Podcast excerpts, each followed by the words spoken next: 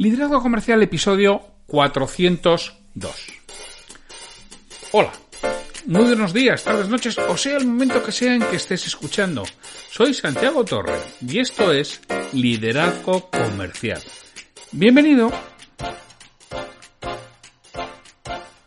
Liderazgo Comercial es ese podcast diario de lunes a viernes en el que busca, aparte de entretenerte, proporcionarte herramientas para que crezcas como profesional, como persona que está al frente de un equipo comercial o como propietario de pequeña empresa. Yo soy Santiago Torre y me dedico a mentoría, a hacer crecer de manera individual a las personas que están al frente de equipos y al frente de organizaciones y a impartir formación de calidad para el equipo comercial. Asimismo, soy el director del portal liderarivender.com que consiste en todo tipo de herramientas, de documentos, de vídeos, de audios, precisamente para hacerte crecer como ese profesional que eres. Hoy hemos subido una nueva clase de, ventas en los que hablamos de los distintos tipos de costes. Hablamos del coste fijo, el coste variable, hablamos de los costes directos, de los costes indirectos en esta clave de ventas y te damos algunas pautas y algunas pistas sobre cuándo prescindir de alguna unidad de negocio, cuándo, cuándo prescindir de algún punto de venta y cómo tomar ese tipo de decisiones. Y eso, ya sabes, desde hoy martes lo tienes en la idea de vender si eres patrocinador. Si quieres ser suscriptor, puede serlo de forma gratuita y además obtendrás un curso sobre la herramienta DISC y un, un caso de negocio sobre la empresa que no crecía y resúmenes de libros que también tienes en esa parte gratuita solamente con registrarte. Ah, pues hoy es el martes 14 de abril de 2020 y los martes en liderazgo comercial es el día de las historias.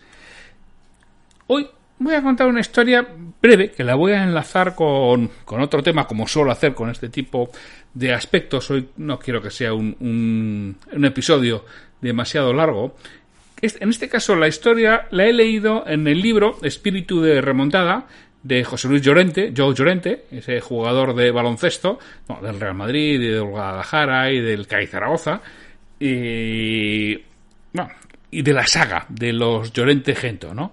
En, este caso, sobrino de, de Paco Gento, y, bueno, y a su vez, pues tío de Marcos Llorente y otra serie de jugadores de fútbol de, del Real Madrid, del Atlético Madrid, incluso del, Barcelona. Bueno, nos cuenta lo siguiente, Joe Llorente. El célebre violonchelista Gregor Piatigorsky cuenta en su autobiografía cómo el día que conoció a Pau Casals se puso tan nervioso que apenas podía hablar. Al darse cuenta de la situación, Casals pidió al entonces joven músico que tocara la cuarta switch de Bach. Tan mal lo estaba haciendo que, agobiado, se paró al llegar a la mitad.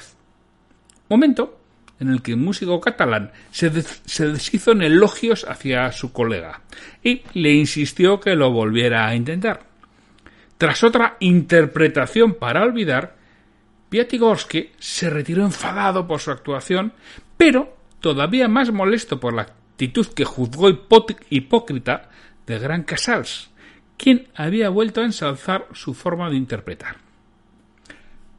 Años más tarde, siendo ya el ucraniano músico profesional, coincidieron en París para tocar juntos y de aquellos conciertos brotó una sincera amistad. Sin embargo, el asunto estaba pendiente a la cabeza de Piatigorsky y una noche les, petó a Casals lo que pensaba de su pasada actitud. Este frunció el ceño y cogiendo el chelo, imitó la forma en que había tocado. Dijo, usted no tocó esta fase así y siguió interpretando y no tocó esta otra fase con el arco elevado de esta forma. Todo aquello fue algo nuevo para mí y me abrió un nuevo punto de vista y una nueva forma de interpretar.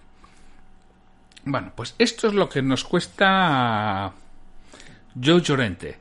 Yo lo voy a relacionar, lo relaciona con otros aspectos, yo lo voy a relacionar con la forma correcta de dar retroalimentación. que tenemos que ir al detalle y explicar el porqué de nuestro elogio o de nuestra corrección para que se entienda adecuadamente y no dé lugar a malos, eh, eh, a malos entendidos o interpretaciones erróneas. Muchas veces, cuando damos retroalimentación, lo hacemos de forma genérica y poco concreta. A veces pecamos por exceso y otras por detalles. En este caso, al no concretar a lo que se refería Casals, generó malestar en Piatigorsky, porque para él lo había hecho rematadamente mal y Casals lo ensalzaba. Si se hubiera centrado en lo que a él le aportaba una nueva forma de interpretar, de coger el chelo, seguramente hubieran aprendido mucho más los dos y no se hubiera generado esa sensación de malestar que persiguió durante años al intérprete ucraniano. Pues todo eso nos puede pasar a nosotros y seguramente nos pase, nos ha pasado con nuestro equipo o con la en este caso retroalimentación que nosotros hayamos recibido por parte de nuestros profesores o por parte de nuestros jefes, compañeros de trabajo, incluso pareja, ¿no? En muchas ocasiones, sencillamente, pues porque no nos lo ha explicado, se ha quedado en la generalidad. Porque yo puedo dar retroalimentación sobre cuatro aspectos. Puedo dar retroalimentación sobre el resultado. En este caso, Casals podría haber dicho que indudablemente que el resultado no, no había sido todo lo agradable o todo lo correcto o todo lo armónico que podía llegar a ser con el talento que se le suponía a, Grigor Piatigorsky. Y, pero sencillamente me centro en el resultado, en si ha conseguido el logro o no ha conseguido el logro. Pero también puedo hablar de las acciones, de cómo lo ha realizado.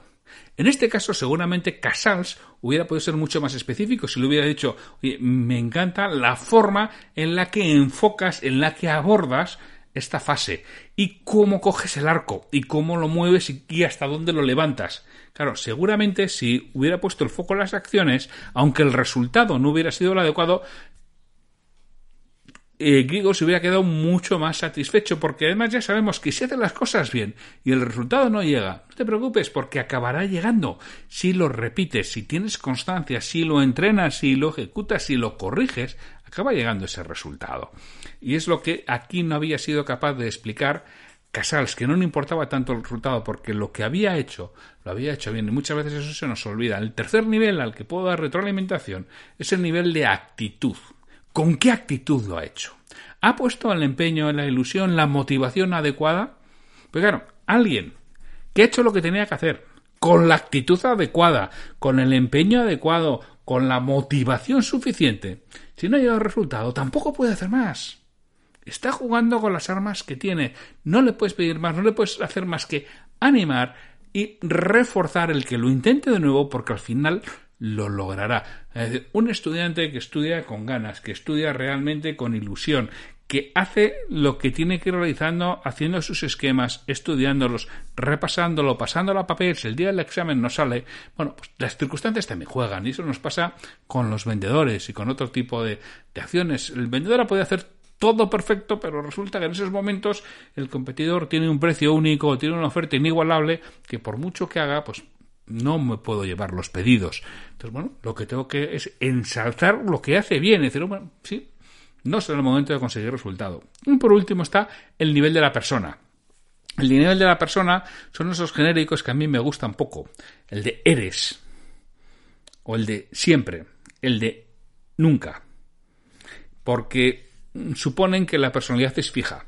Y tenemos que tener eh, mentalidad de personalidad creciente. Es decir, de que desarrollando nuestras habilidades, de que esforzándonos podemos mejorar lo que estamos consiguiendo. Quizá no vamos a llegar nunca a ser números unos porque nos falta ese don, esa cualidad, esa especificidad concreta que se necesita para ser un número uno.